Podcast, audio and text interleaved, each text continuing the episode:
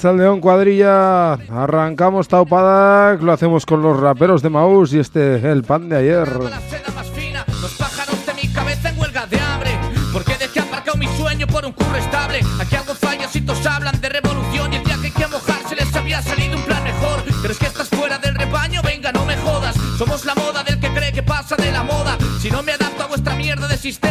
no me quedan bien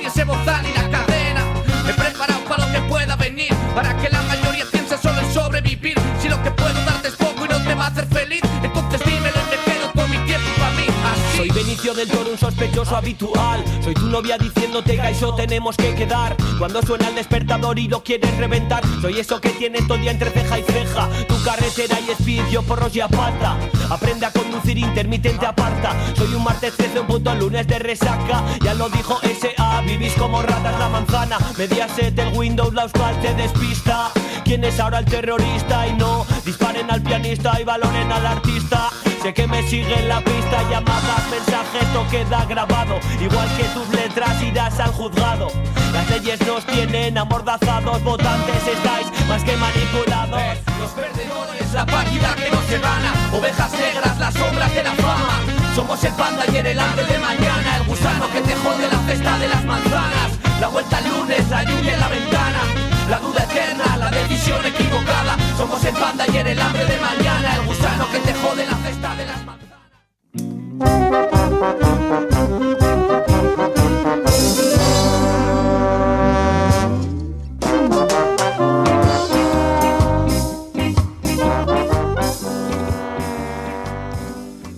Arratsaldeon, ongi etorri taupadak, eguzki ratiaren irratxa joa, programa de información laboral y social en las ondas libres de Eguzki Ratia 107 y 91.0, también en nuestra página web a través de www.eguzki.eus, 6 y 3 minuticos de la tarde, riguroso directo desde el corazón de la Aldeza Radiruña, desde la Plaza de la Navarrería. Arrancamos un taupada cargadito, cargadito de contenidos.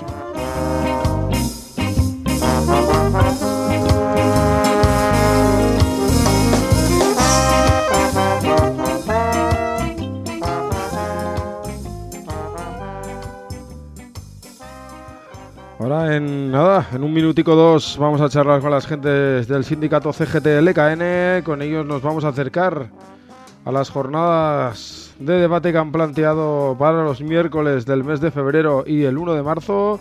Bajo el epígrafe de Aste Azken Libertarioak, lo haremos de la mano de Rubén, integrante de CGT LKN.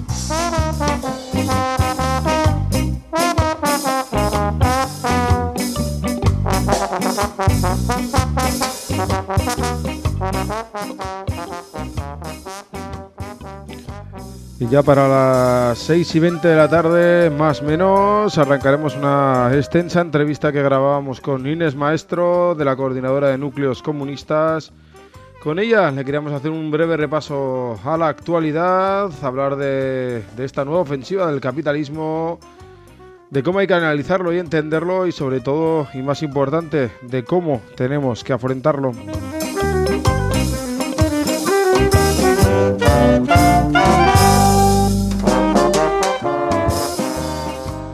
Así que, si os parece y sin más dilación, vamos a darle paso a las gentes de CGT LKN. Lo hacemos como no puede ser de otra manera, con esa fórmula, con esa sintonía para las grandes entrevistas.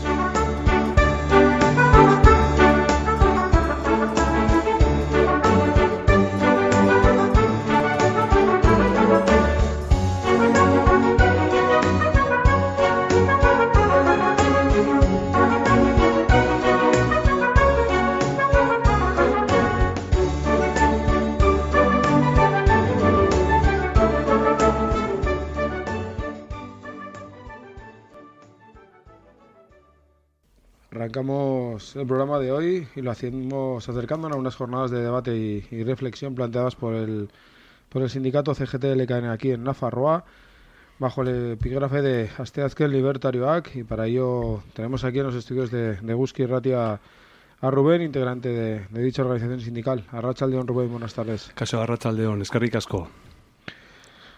Bajo, bajo el título No perder la memoria eh, ni el rumbo, desde, desde CGT, desde el IKN, organizáis otro, nueva, otro nuevo año, los Asteazkel Libertarios. Contarnos un poco cuál es la, la filosofía un poco que marca estas las jornadas de este año. Bueno, pues mira, eh, este año creo que hemos hecho unas jornadas reconocibles y yo creo que interesantes. En principio, como bien decías, no perder la memoria ni el rumbo es el lema de, este, de estas eh, jornadas y es el hilo conductor ¿no? de, de, todas, ¿no? de tanto las del 15 de febrero, la del 22 como la del 1 de marzo, porque como ya sabe la gente, pues eh, son miércoles, eh, es un formato reconocible y son los tres miércoles, son tres miércoles seguidos, 15 de febrero, 22 y 1 de marzo. En ellos, pues bueno, lo que vamos a hacer va a ser una presentación de un documental, una luego una en el segundo una rueda, una bueno una mesa redonda. Eh, ahí estaremos en la zona ya un poco verde y un poco medioambiental. Eh, definiendo un poco los macroproyectos que asolan nuestro territorio. Y luego en marzo ya es una charla al uso, ¿no? con una presentación de, de, de, de Salvador Seguí. Pero en principio, si quieres, hablamos un poco de... Sí, si te parece, entramos un poquito a cada una de, ellas, las explicamos. La de esta semana, la de este miércoles, se pasado mañana las jornadas, es la presentación del documental eh, Casilda, contadnos. Sí. Pues mira, eh, como bien te decía, eh, lo que vamos a hacer va a ser un salto en el tiempo. Eh, no perder la memoria en el rumbo significa un poco también con estas charlas volver un poco a recordar un poco lo que fueron eh, pues hace 100, 180 años, pues eh, por medio de, unos, eh, por medio de Casilda y por medio de Salvador Seguí, lo que vamos a intentar hacer va a ser un, un salto en el, en el tiempo.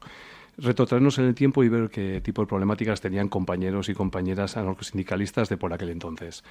Y darnos cuenta de que hoy día, de verdad, pues seguimos teniendo los mismos problemas y añadidos, ¿no? Eh, en realidad somos, eh, tenemos, eh, estamos viviendo en una sociedad que de, gente y en la que permanecen, por supuesto, las clases sociales, en la que pertenecemos a lo que, a, lo que, a la clase que pertenecemos y en la que, bueno, pues los poderes siguen siendo intocables y bueno, pues vemos que en aquel entonces aquellos anarcosindicalistas que nos precedieron, que gracias a ellos somos lo que, lo que somos, pues tenía, bueno, pues eh, mm, tuvieron unas herramientas al uso que utilizaron y que nosotros queremos un poco mm, reconocerlas, volver a conocerlas y volver a ver qué fue lo que, lo que hicieron en aquellos tiempos eh, para tener eh, para solucionar los problemas que se les ponían en el día a día. Eh, sí que es verdad que empezamos con Casilda y Casilda no es precisamente una figura reconocida, ni mucho menos. Es una reconocida, es una mujer que nació en 1914, de mujer, de etnia gitana, mm, de su madre la Navarra, nació en un hospicio y bueno, eh, vivió buena parte de, su infancia en, en Guipúzcoa, en Donosti. Esta mujer, lo que, lo que pasó con esta mujer es que enseguida eh, cuando ya era adolescente, ya tomó partida por, por los movimientos anarcosindicalistas que había por Guipúzcoa, por Donosti en concreto, y lo que hizo esta mujer fue pues estar presente en todas las huelgas, en todas las eh, luchas sociales, eh, por los derechos de la mujer, por la igualdad, y entonces lo que hizo fue pues eso, estar siempre presente. ¿Qué pasa? Que siendo mujer en aquella época y, y, miliciana, pues bueno, le tocó vivir pues todas las penurias que podía vivir una mujer en aquel entonces, en una sociedad tan cerrada como era, ¿no? Pues eh, estuvo en el frente de guerra, estuvo encarcelada en las huelgas del 34, eh, eso, en el frente de guerra, luego se exilió, fue a Gurs, de Gurs fue a la Bretaña, estuvo en la, en la defensa de contra los nazis de Francia, en fin, le tocó luego le tocó una vida verdaderamente azarosa. Y entonces, pues eh, se presenta este documental por medio de Juan Felipe, que es el que lo ha hecho, y con el título de El eco de otros pasos, este eh, Pausuen Oyarstunak. Y bueno, pues conoceremos un poco de primera mano, pues eso, esas figuras que han pasado por la vida y que pasan como segundonas, ¿no? Pero que siempre han estado ahí presentes. Y siempre han estado en primera fila. veremos, oiremos la voz de ella, de, Casilda, y luego veremos también cómo por aquel entonces los movimientos anarcosindicalistas tampoco eran, eran más importantes de lo que nos han hecho pensar ¿no? los historiadores. La, bueno, para quien quiera acercarse pasado mañana, eh, ¿a qué hora y en qué lugar se proyecta este, pues este mira, documental, esta primera...? Sí, es a las 7 de la tarde en los locales de CGT en Santa, la calle Santa Lodia, 7 Bajo de la Rochapea. Pues esa sería la, primera de las citas, las de este, la de este miércoles con el documental de, de Casilda. El, el segundo miércoles, el de la semana que viene, Sería, como bien decías tú al arranque, esa, esa mesa redonda hablando de los eh, diferentes macroproyectos, ¿no? de, esas, de las espadas de Damocles que, que, bueno, que están atentando contra, contra nuestro territorio, contra nuestras formas de vida. ¿no? Sí, va a ser una mesa redonda interesante porque la verdad que se están poniendo encima de la mesa muchos proyectos y de verdad que, que conviene conocerlos, reconocerlos y, y bueno, y muchas veces y denunciarlos. Eh, estos macroproyectos, pues bueno, pues mira, en, esta mesa redonda van a estar gente como Pablo Llorente de Sustraiera y Cuncha, Gochones Estorain Baserritarra de la plataforma eh, Navarra contra las macrogranjas y H. Gelitu. Bueno, y encima de la mesa pues se van a poner problemas como los de macrogranja de Caparroso, eh, pues ya sabes que esta ampliación que se va a hacer, porque por encima de normativas ellos van a, hacer, van a hechos consumados está el tema de Minamuga y todo, y todo lo que esto está conllevando, una cosa muy parecida. Y luego también, pues esta mañana hemos oído también el tema del gas, los conductos de gas en la zona de la Rain y Araquil, ¿no? Y bueno, pues, eh, pues por verlas, conocerlas y denunciarlas, ¿no? Lo que se está haciendo. La idea, entiendo yo, es eh, denunciarlas, ¿no? Ver cómo ver lo que están suponiendo para nuestro para nuestro territorio, para nuestra forma de vida, como decía. Sí. También habrá un espacio, yo entiendo, para la para la reflexión, para la, articulación de una respuesta que quizás deba ser eh, también colectiva, ¿no? Repensada. Sí. Sí, por supuesto, porque además eh, encima de la mesa se han puesto normativas de mucho, de mucho tipo. Hay una legislación, eh, hay unos derechos eh, forales y no sé, y esta gente está, bueno, pues está pasando por encima de todas las normativas que dicen haber cumplido. Si te parece, volvemos a saltar un miércoles más en el, en el tiempo, nos vamos al primero de marzo, el último, la última jornada de esta estación libertaria de, de CGT. Sí que, que mira al, pasado, como decías al principio, pero que también tiende a, mirar al futuro, ¿no? De la mano de... De la mano, bueno, cuéntanos tú, de la mano de la, de la Fundación Segui buscáis, eh, bueno, retroceder en el tiempo, como decías tú, para conocer un poco y también para actualizar el, sindicalismo, ¿no? Es muy interesante esta vuelta al pasado porque Salvador Seguí, bueno, este año celebramos, bueno, celebramos, recordamos el centenario de su asesinato a manos de unos pistoleros de la patronal allá en Barcelona y en 1923. Y bueno, mm, nos hemos fijado en Salvador Seguí porque es un personaje interesante, un personaje muy interesante en aquella época. Él, sin quererlo, fue un hombre que se fue haciendo a sí mismo. Empezó a trabajar desde muy joven en Barcelona, ¿no? un hombre que nació a últimos del siglo XIX. Apenas vivió 38 años y la verdad que, que, fue muy interesante porque era un hombre con don de palabra, era un hombre que tenía carisma y un hombre que en las luchas sindicales y en las luchas obreras pues fue haciéndose un hueco muy importante. Entró a militar en la CNT y la verdad que le dio una vuelta a todo lo que significaba sindicalismo por aquel entonces. Eran unos los sindicatos eran unos sindicatos eh, con estructuras un poco mm, con estructuras poco válidas y este vino a modernizarlas, ¿no? Y vino a hacer de los sindicatos algo, una herramienta al uso interesante y muy importante. Eh, había huelgas por aquel entonces muy importantes, imaginemos la de la canadiense en el 19, con las ocho horas, ahí tuvo un papel muy importante él. Y bueno, fueron épocas en las que la CNT, mm, bueno, tuvo, quintuplicó el número de, el número de afiliados y claro, hacía de, este sindicato una mole muy importante e interesante, pero a la vez muy difícil de mover, ¿no?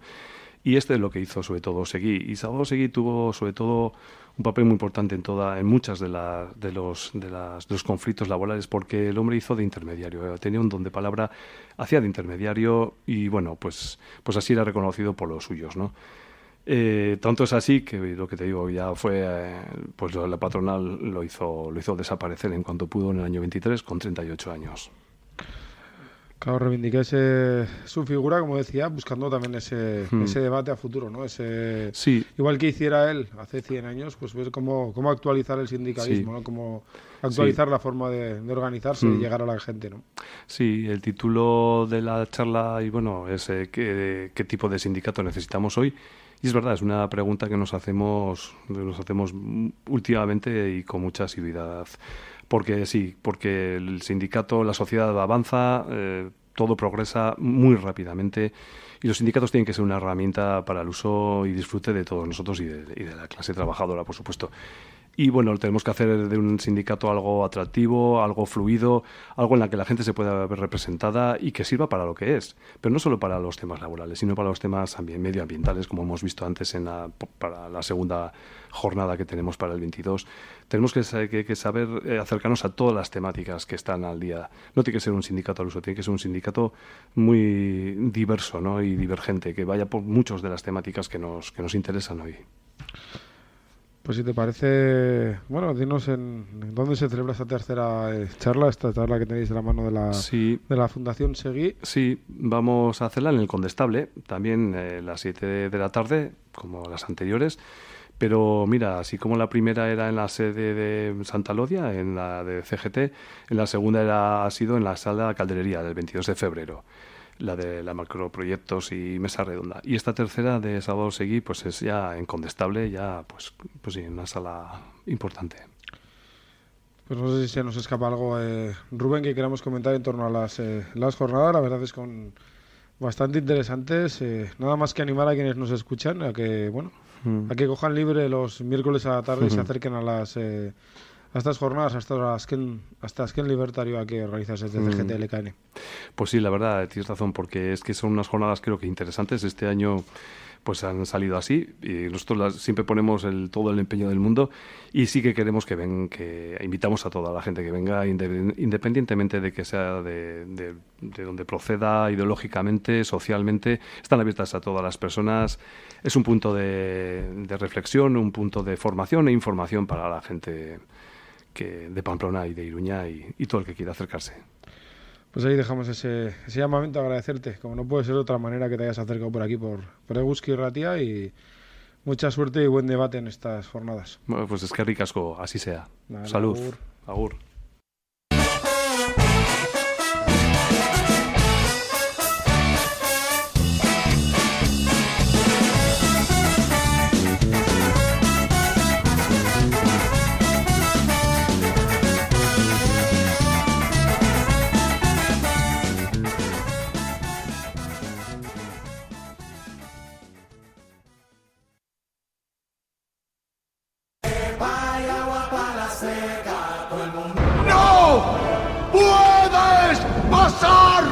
Insensatos!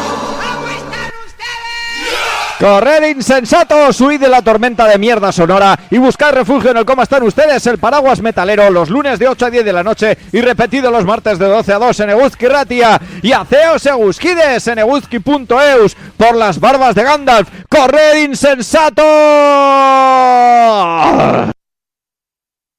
En la, en la segunda parte del programa de hoy eh, queríamos analizar un poco la, la actualidad, esta actualidad que viene marcada por la crisis económica del capitalismo en, en primer lugar, por la guerra que se está produciendo en Ucrania y en otros lugares, por el- los coletazos casi finales también de la pandemia del, de la COVID, una ofensiva, como decíamos, eh, capitalista al fin y a la postre. Y queríamos hacer ese análisis, ese análisis eh, de coyuntura de la ayuda, con la ayuda de la mano de, de Inés Maestro, integrante de la coordinadora de núcleos comunistas a la que, a la que ya saludamos. A Rachel León Núñez, bienvenida nuevamente a Guski Ratia. Muchas gracias. Yo también estoy muy, muy a gusto con vosotros y gracias por invitarme. Decíamos que queríamos tocar eh, la actualidad, queríamos hablar de bueno pues de múltiples eh, factores que se están produciendo, ¿no? Desde la desde la guerra, la crisis económica, el, quizás el final del- de la pandemia, eh, una serie de acontecimientos que, quizás habría que entender en, en primer lugar eh, de una manera global, ¿no? Quizás sería la, la primera lección que tendríamos que, tener en cuenta, ¿no? Sí, eh, efectivamente, nosotros en la coordinación de núcleos comunistas estamos proponiendo eso, que desde una óptica marxista y entendemos de una óptica de gente que mira con fin con responsabilidad y con un poco de conocimiento el mundo que nos rodea eh, no hay otra que entender que aspectos aparentemente inconexos como es la guerra, como es la carencia de la vida, como es la crisis, como es la pandemia COVID, como es eh, la, escalada represiva, como es la militarización de la, de la sociedad, no son aspectos diferentes, sino mm, forman parte de una misma realidad que, cuyo eje fundamental es un, capitalismo que ve mm, agotadas cada vez más sus posibilidades de reproducción y que por eso quiere cambiar mm, de radicalmente las reglas del juego para eh, introducir herramientas eh, de las que dispone, como es todo lo que tiene que ver con la cuarta revolución industrial, eh, la robótica, la biotecnología, la inteligencia artificial, etcétera, para llevar a cabo una reducción masiva de puestos de trabajo. Eh, nosotros queremos hacer hincapié en eso, que nos parece importantísimo destacar. El problema no son los robots o otros aspectos de técnicos de la cuarta revolución industrial. Es decir, las máquinas no han sido un problema para la clase obrera, sino la propiedad privada de esos medios técnicos que en manos de, la clase obrera, en manos de, la, de la sociedad, en manos de los pueblos, permitirían que los aspectos más duros del trabajo, eh, más desagradables, más peligrosos, pudieran ser desarrollados por máquinas. ¿Qué problema habría? El problema es que eso llevaría en manos obreras una reducción drástica de la jornada laboral, la posibilidad de que máquinas hagan la limpieza de váteres de un hospital, por ejemplo, o subirse a un andamio, y que, y que el ser humano trabajara cada vez menos horas en aquello que, que, bueno que a lo mejor no desarrolla mucho sus capacidades humanas pero que pudiera desarrollar toda su creatividad y todas sus facultades que, el desarrollo social hoy permite de una manera creadora, feliz y bella, ¿no? Eh, se recordaban las palabras de Gorky, es decir, que el comunismo en última instancia tiene por objetivo el amor y la belleza, ¿no? Es decir, eso es muy importante porque, claro, la cuarta revolución industrial o, lo que la burguesía pretende hacer con ello es un destrozo de la dignidad de la vida y de, bueno de, la insección más elemental de los seres humanos en la sociedad a través del trabajo a cambio de darle unos cuantos dineros eh, como prevé la agenda 2030 para que vaya mal comiendo y sobre todo que no lleve a cabo una revolución no entonces, bueno, e, ese es uno de los aspectos fundamentales en los cuales se inserta toda la gestión de la pandemia COVID, que nosotros creemos que hay datos más, bueno, creemos, ¿no? Rusia ha presentado ante el Consejo de Seguridad de Naciones Unidas los datos de los laboratorios de armas biológicas encontrados en tierra ucraniana que han llevado a Kirillov que es el responsable de armas eh, químicas, biológicas y radiológicas de las Fuerzas Armadas rusas, a acusar a Estados Unidos de la creación del COVID en laboratorios de armas biológicas, que, bueno, eh, en definitiva, por no extenderme en demasía sobre esto, lo que es cierto es que la pandemia ha supuesto un gigantesco experimento de control social, de aterrorización de las poblaciones que, eh, como bien indica el proyecto de ley de seguridad nacional que está en trámite parlamentario, mm, supondría la antesala de procesos mucho más graves de control social, como el que intentaron a través del pase COVID y que, bueno, creo que la resistencia social en muchos países hizo que no se atrevieran a llevarlo a cabo, pero eso no, no está descartado ni muchísimo menos, está en primer plano de, de los objetivos de la oligarquía de la burguesía internacional, porque ellos saben que destruir masivamente puestos de trabajo y empresas, que es lo que hace el capital en crisis, conlleva un riesgo enorme de desestabilización y de que la revuelta social pueda, pueda encontrar un camino para arrebatar el poder de, de, las manos criminales en las que está en estos momentos y que controlan la industria farmacéutica, los medios de comunicación y, por supuesto, a las autoridades sanitarias y a los gobiernos, ¿no?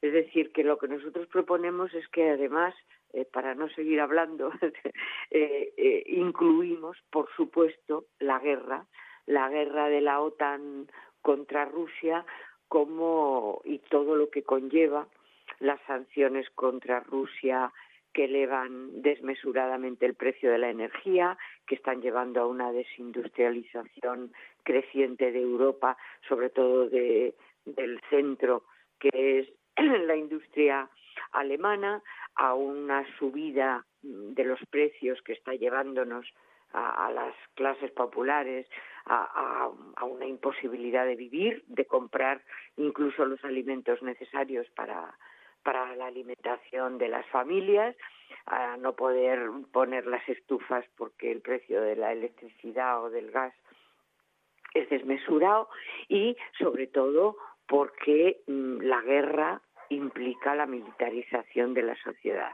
La guerra implica el, disciplinamiento máximo porque efectivamente, y eso es algo que la historia nos enseña indiscutiblemente, y es que las últimas guerras, eh, desde la Comuna de París a la Primera Guerra Mundial, a la Segunda Guerra Mundial, han supuesto momentos de inestabilidad máxima de los poderes eh, de los grandes poderes de las oligarquías mundiales y han sido la oportunidad de llevar a cabo mm, revoluciones obreras a condición a condición de que haya un partido comunista que haga que esa revuelta popular legítima y prácticamente inexorable tenga bien claro dónde dirigir sus objetivos quien que tenga muy claro quién es su enemigo y también qué sociedad alternativa está en condiciones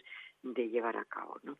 Entonces, bueno, nosotros proponemos que, que todo este engranaje sea considerado como, como diferentes partes de un todo y que, por lo tanto, la estrategia de las organizaciones revolucionarias parta de eh, esa consideración y trate de que efectivamente ese, esos procesos de inestabilidad, de rebelión mm, que van a venir, que van a venir seguro, porque los pueblos no se suicidan, luchan antes de hacerlo, eh, puedan mm, realmente eh, llevar a cabo una, una salida a la dignidad humana, una salida a la supervivencia y a la creatividad y a la enorme potencialidad que todos los seres humanos llevamos dentro de nosotros.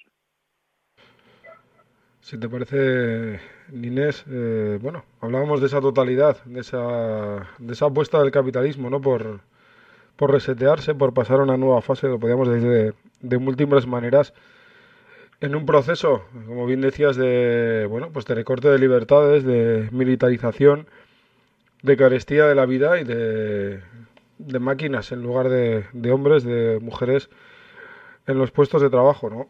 Eh, una pelea que en la que llegamos ya tarde, ¿no? En el que en esa primera fase de desinformación que todavía existe, de militarización que todavía se está dando y de disciplina que nombrabas tú, viene ya produciéndose desde la desde la escalada del COVID, ¿no? Que quizás, quizás por lo menos a mí eh, me asusta cómo esa, esas dinámicas cómo esos conceptos han calado también en la, en la clase trabajadora sin, sin llegar tan siquiera a, replanteárselos, ¿no? A, ponerlos al menos en, en duda, ¿no? Claro, o sea, yo creo que hay dos aspectos, ¿no? Uno, el, uno de los objetivos de la gestión de la pandemia COVID, que fue eh, el cierre de la economía y, por lo tanto, una contribución decisiva a eh, la desindustrialización y a la destrucción de puestos de trabajo y a la liquidación. Bueno, los datos eh, son que mm, a consecuencia de la pandemia directamente y exclusivamente, es decir, antes de, de todo lo de las sanciones a Rusia y el encarecimiento de los productos energéticos, eh, ya en el Estado español se destruyeron 63.000 pequeñas y medianas empresas. Es decir, es un es la pandemia en sí misma fue un objetivo de destrucción de puestos de trabajo y que además les salió estupendamente, es decir, que mm, llegaron a decir en el Foro Económico Mundial de Davos que, que todos los proyectos de reseteo, de cambio de, de cambio de las reglas del juego podían acelerarse muchísimo porque los resultados habían sido mucho más eh, más fuertes, más evidentes de lo que ellos mismos podían podían pensar, ¿no? Entonces, eso yo creo que por un lado eh, ha sido la destrucción de puestos en la banca, todas las compras por internet que ha liquidado la pequeña y la mediana empresa, etcétera, ¿no? Y que han sido tanto eso como las medidas represivas del, del COVID han sido mm, aceptadas sin mm, respuesta, sin resistencia alguna por la inmensa mayoría de las organizaciones, vamos, de las sindicales de todas y de las, bueno, a ver, salvo excepciones pequeñas, que siempre las hay, porque hay partes de los sindicatos que sí que han denunciado, estoy recordando partes de CGT que, que sí que lo han hecho, pero vaya, en general no ha habido respuesta, ni siquiera por parte de organizaciones que se autodefinen como revolucionarias, ¿no? Eso mm, a mí me parece que ha sido peligrosísimo, porque ha supuesto la aceptación eh, implícita de que el Estado, el mismo que, que lleva a cabo la represión implacable sobre luchas obreras, sobre luchas estudiantiles, que lleva a cabo reformas laborales independientemente del, del gobierno que de turno, todo eso se, se, ha obviado y se ha aceptado que ese mismo Estado estaba preocupadísimo por nuestra salud y que por eso sacaba el ejército a la calle a ocupar pueblos y ciudades del Estado español y a la policía y a la Guardia Civil a la caza y captura del que no llevaba mascarilla o del que se saltaba el confinamiento. Eso ha sido un esperpento que yo quiero recordar porque no podemos olvidarlo, no podemos olvidarlo porque efectivamente eso va a volver a repetirse. Eso no es una cosa que han hecho, que han llevado a cabo porque sí. Y digo que han llevado a cabo porque es evidente que las, mm, las grandes líneas de gestión de la pandemia han sido las mismas en todos los países, han sido ejecutadas por diferentes gobiernos y han colaborado, y lo digo porque estamos en, en Euskal Herria, vamos, yo no, pero la radio sí. Y, eh, por ejemplo, yo mm, nosotros publicamos en la coordinación de núcleos comunistas una, una foto del diario oficial de la comunidad autónoma vasca, en el cual se reproducían, o sea, en un diario oficial, ¿eh? las subvenciones a todo tipo de periódicos, eso sí, muy democráticamente, directamente proporcional a su tirada, incluido, por ejemplo, Gara y Berría, a condición, subvenciones de decenas de miles, de centenares de miles de euros a cambio de que siguieran el discurso oficial en el tratamiento de la pandemia, es decir, a cambio de que censuraran opiniones eh, disidentes, ya fueran respaldadas por científicos o de cualquier persona que se atreviera a, cuestionar el discurso oficial, ¿no? Entonces, claro, eso, eso es muy grave, porque además eso hay que tenerlo en cuenta. Eso no solamente ha sido eh, el resultado de aparatos sindicales o de organizaciones políticas de diferente tipo. Ese miedo y esa sensación de que el Estado está ahí para protegernos, es decir, negar el carácter de clase del Estado, y, y, la consecuencia es que eso ha sido aceptado por la mayoría de la gente, que el Estado nos protege, que el Estado nos dicta medidas muy drásticas por nuestro bien y por nuestra salud, es una de las consecuencias ideológicas más graves de los últimos tiempos. Eso junto haber aceptado que las multinacionales farmacéuticas, que es la industria más criminal y no es una palabra fuerte, Pfizer, aparte del COVID, ha pagado miles de millones de dólares de multas por haber eh, corrompido a médicos, por haber ocultado efectos adversos, por haber corrompido autoridades sanitarias que han llevado a la muerte, por ejemplo, fuera del COVID, ¿eh? A 500.000 personas en Estados Unidos por la venta eh, mm, de, eh, perversa y eh, ocultando los, eh, es decir, llevando prescripciones absolutamente injustificadas de 500.000 personas por los antipsicóticos en Estados Unidos. Y claro, que aceptemos que esas mismas empresas que forman parte del aparato militar industrial de Estados Unidos, que forman parte de los laboratorios de armas eh, biológicas, esas mismas empresas hayan fabricado en dos meses de ensayos clínicos vacunas por procedimientos absolutamente inéditos en la historia de la humanidad, cuando cualquier vacuna de las del calendario de vacunaciones infantil ha llevado, eh, ha exigido al menos cinco años de, y, y por procedimientos tradicionales de, de inocular el microorganismo inactivado o muerto o trozos del microorganismo, como son las vacunas de la polio, de la difteria, del tétano, es decir, eso ha llevado cinco años y esto es con un procedimiento por el cual, como ya es bien sabido, lo que se inyecta es una orden a las células para que fabriquen el antígeno, es decir, para que fabriquen la proteína Spike y que luego se desencadene, si se desencadena la producción de anticuerpos es algo que de verdad que yo como profesional de, de la sanidad no me cabe en la cabeza porque por lo menos la gente de la izquierda que estamos en profesiones sanitarias sabemos desde hace mucho tiempo la capacidad criminal de la industria de la industria farmacéutica. Y que ahora me dirijo a, mi profesión que el silencio más más culpable, más cómplice o, o, directamente la colaboración en, en, la vacunación se haya llevado a cabo por, por las, los profesionales sanitarios es una cosa efectivamente indigna que dice muy poco, muy poco de la integridad, de la deontología profesional, de profesionales médicos, de profesionales de enfermería, ¿no?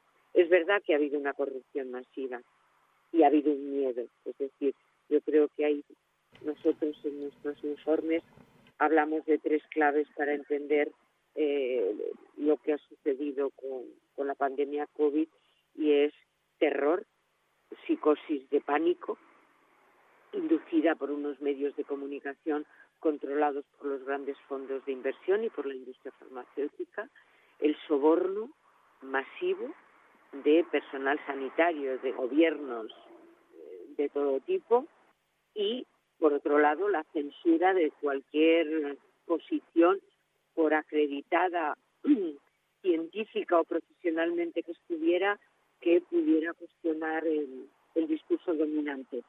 Entonces nosotros creemos que todo esto eh, es importantísimo no olvidarlo, porque se va a repetir y porque una vez podemos eh, eh, pretextar ignorancia, pero dos veces no.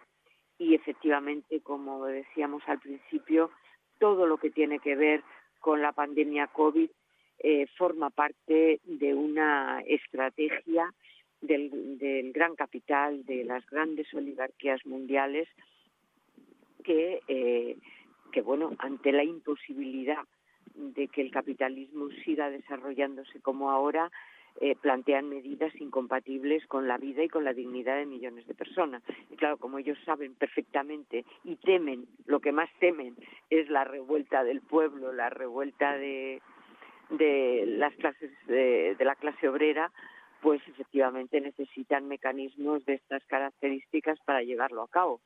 Aunque, aunque eh, yo quería, si te parece, hacer alguna mención a cómo todo esto está abriendo vías eh, y contradicciones muy fuertes entre las estructuras de poder y mm, lejos de ser el fin de la historia este ni muchísimo menos abre posibilidades siempre que seamos conscientes y nos organicemos a, a bueno a movimientos muy importantes que apenas vislumbramos ahora pero que vendrán como han venido a lo largo de la historia en lo que los pueblos se hagan dueños de, de su propio porvenir, ¿no? Y tienen que eh. ver también con lo de lo que está pasando en, en Ucrania, con, con la pérdida de la guerra de la OTAN, en fin, si quieres quieres que hablemos un poquito de eso o de otra sí, Eh, lo que planteábamos, Inés, era un poco el, ver ese contexto global que estábamos, eh, bueno, que también estabas explicando tú, ¿no? ese contexto global, esa nueva eh, ideología que nos han ido metiendo a través del, del miedo, ¿no? sobre todo ese papel neutral del, del Estado como garante de el Estado burgués como garante de derechos, de libertades y de seguridad, ¿no? Una algo bueno pues absolutamente necesario para el para el capitalismo, ¿no? Esa venta de las estructuras como algo neutro, ¿no? Después de ese contexto, nuestra idea de Nines era un poco lo que lo que estabas empezando a vislumbrar tú ahora, ¿no? Eh, empezar a ver por dónde, por dónde podría caminar quizás la, la alternativa, ¿no? Por dónde abrir las brechas, por dónde hacer más grande las, eh, las brechas, la organización que nos permita, pues bueno, darle la vuelta a todo esto a través de pues una lucha de clases que, que hoy por hoy, pues por desgracia, no, no se está produciendo más que en pequeños focos. Claro, eh, en esto hay que tener en cuenta varios elementos mmm, fundamentales, ¿no? En primer lugar, que la OTAN está perdiendo la guerra contra Rusia. Eso es una evidencia que además la han publicado ellos mismos. Es decir, el último informe de la RAND Corporation, eh, que es el think tank fundamental que influye en las decisiones del Pentágono, eh, está planteando que la guerra contra Ucrania ha dejado, perdón, la guerra contra Rusia ha dejado de ser un buen negocio para, para Estados Unidos y que eh, la, unido a, al propio hundimiento de la burbuja financiera, la inflación, la subida de los tipos de interés, está dejando de llegar las masas de dólares que son los que han venido financiando todas las guerras de Estados Unidos contra los pueblos del mundo.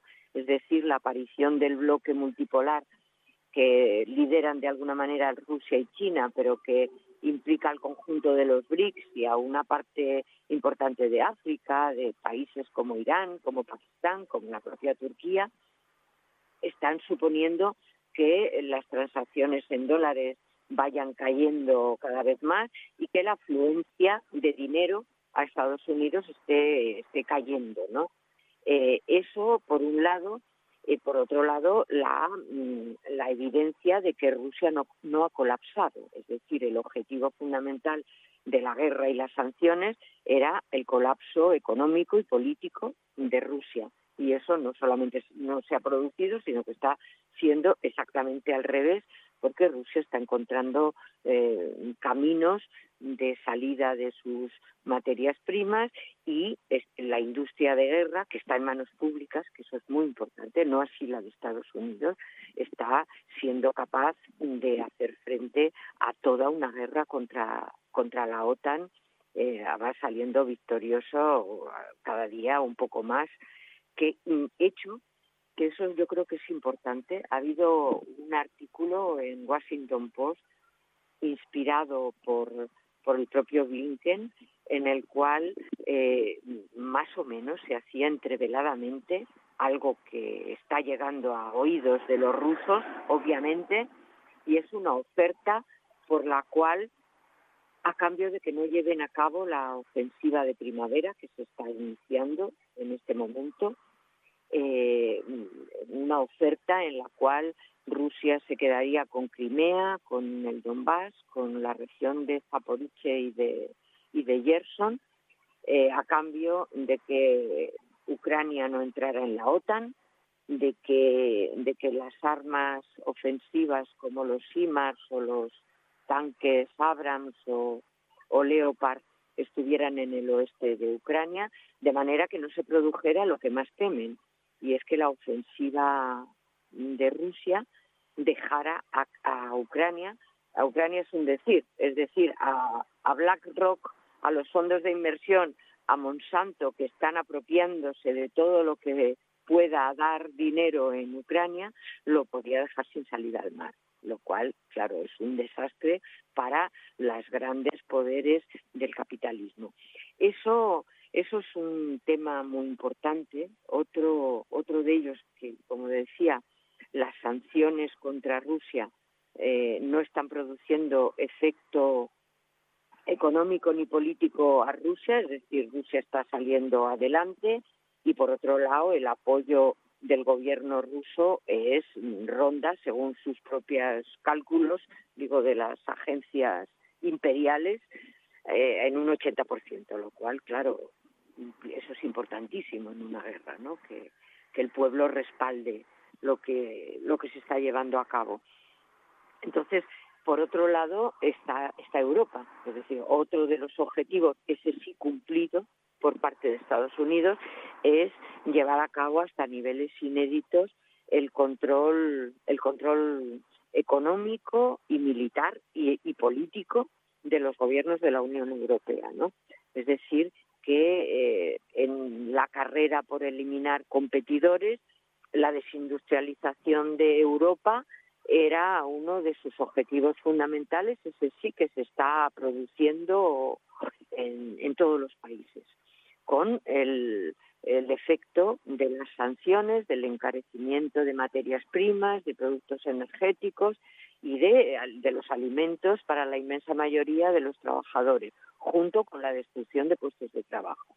Es decir, hay un cóctel que es un auténtico polvorín en el cual, bueno, salvo en el Estado español, en el resto de países europeos está llevando a movilizaciones crecientes que apuntan clarísimamente a la salida de la OTAN, al final de las sanciones a Rusia que estamos pagando los pueblos de, de Europa y a la bueno la reivindicación de, la independencia de Europa, la lucha contra la carestía de la vida, es decir, hay movimientos muy potentes a eso unido a los descomunales gastos de armamento que están asumiendo los gobiernos de la Unión Europea a cambio de la del desmantelamiento que ya venía bastante avanzado de los servicios públicos y de las prestaciones sociales, ¿no? Por ejemplo, en el Estado español, eh, yo creo que es bien sabido que se ha aprobado en 2023 con el apoyo o la abstención de las supuestas organizaciones eh, socialdemócratas como Unidas Podemos o la abstención de las mm, organizaciones de las izquierdas independentistas del Estado español están suponiendo un, un, gasto militar inédito y, y, bueno y unas repercusiones gravísimas sobre las condiciones de vida no eso eso supone que van a suceder, que están sucediendo ya en otros países y que van a suceder movilizaciones de masas muy importantes. Eso, como, como decía al principio, exige que, trabajo como el que estáis haciendo vosotros en la radio, como lo que modestísimamente podemos hacer eh, los demás, eh, produciendo análisis, eh, informes en los cuales se alerte, que la gente se sitúe con claridad ante cuál es su enemigo y, cómo hay que hacerle frente. Es decir, eh, no, no es diferente eh, la denuncia de la guerra de la OTAN, la militarización de las sociedades, la, la carestía de la vida, el paro al que nos quieren conducir, no son, como decía antes, cosas eh, diferenciadas. ¿no? Y quería hacer también una mención especial a algo que está sucediendo y de lo que prácticamente nadie habla. Este sentimiento de falta de esperanza, de, de fracaso personal, está invadiendo a la juventud desde, desde edades muy tempranas el suicidio entre los jóvenes, incluso entre jóvenes entre 10 y 14 años, ¿eh? está aumentando a pasos agigantados. Y con ello también la medicalización masiva con ansiolíticos, con antidepresivos destinados a hacer de los seres humanos una especie de zombies incapaces de tomar decisiones por sí mismos.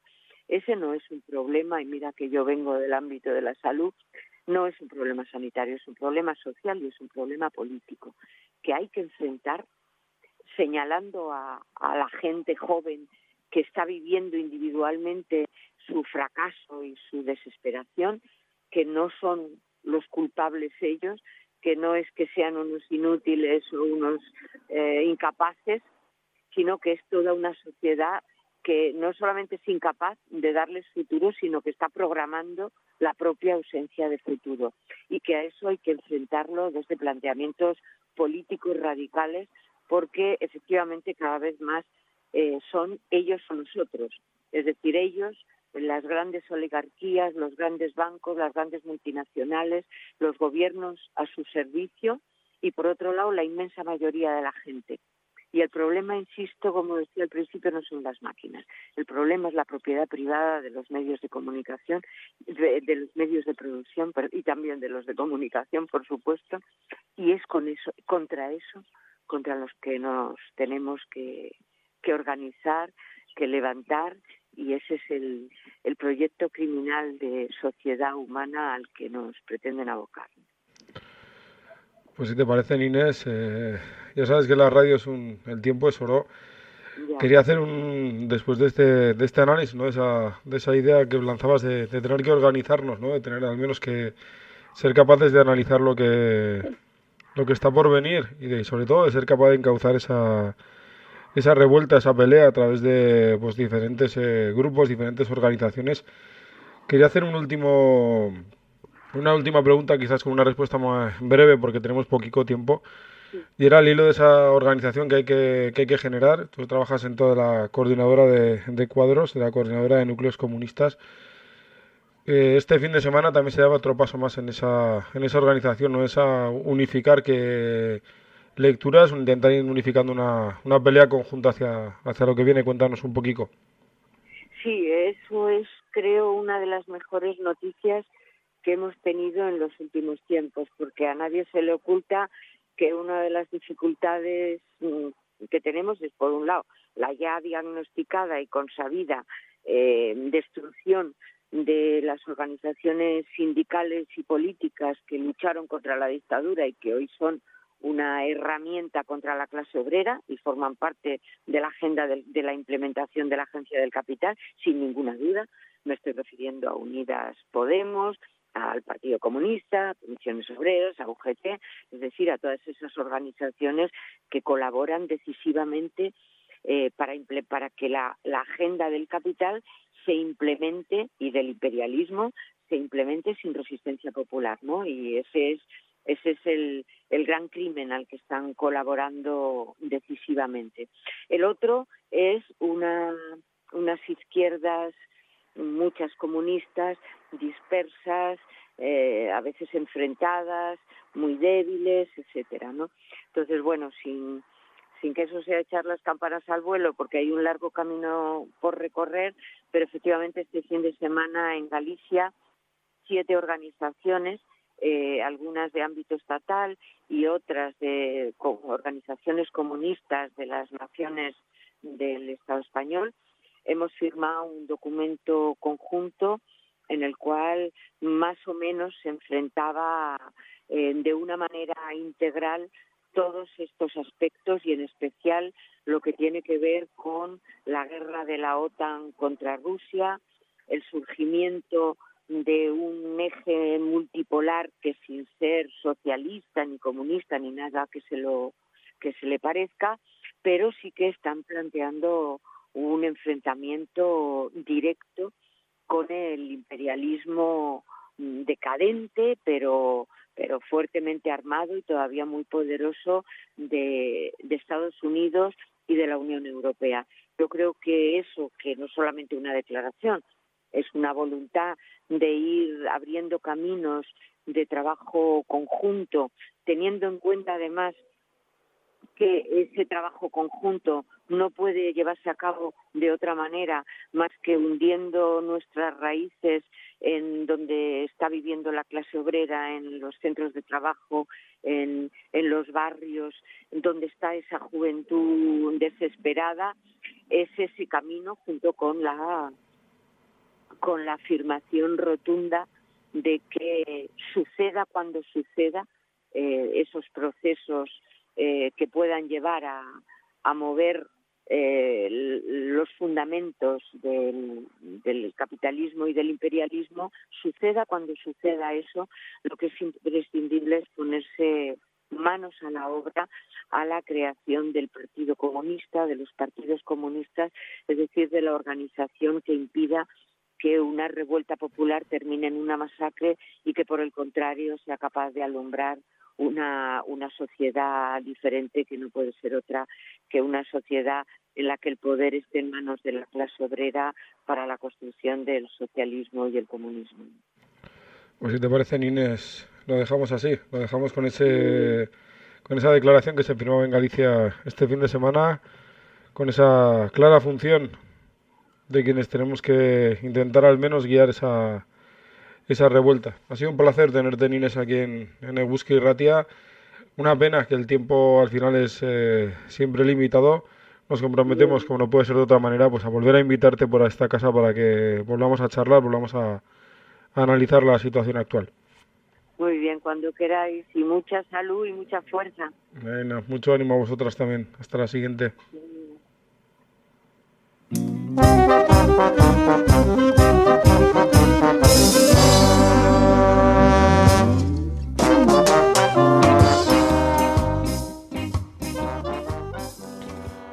Interesantísima entrevista la que realizábamos a, a Inés Maestro.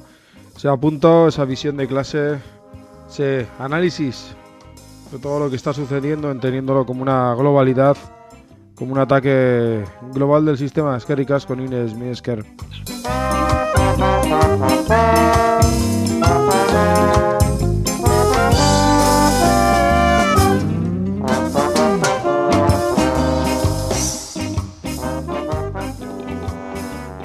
Nosotros cerramos ya este Taupadak de 13 de febrero. Nos citamos para el lunes que viene aquí en las ondas libres de Guski Ratia. Pero no se os ocurra apagar la radio, no se os ocurra desenchufar el podcast.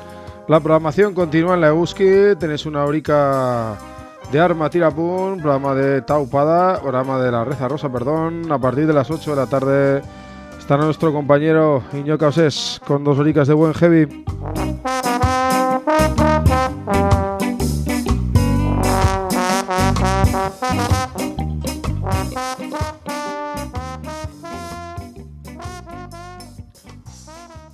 Nosotros nos marchamos ya, lo hacemos como siempre recordándoos que no odiéis los lunes, que lo que odiáis es el capitalismo y el trabajo asalariado, ser malos, ser felices, de a vuestro jefe, nos vemos aquí, nos escuchamos aquí el lunes que viene, Nene Guski Ratia, feliz semana, Aupa Suek.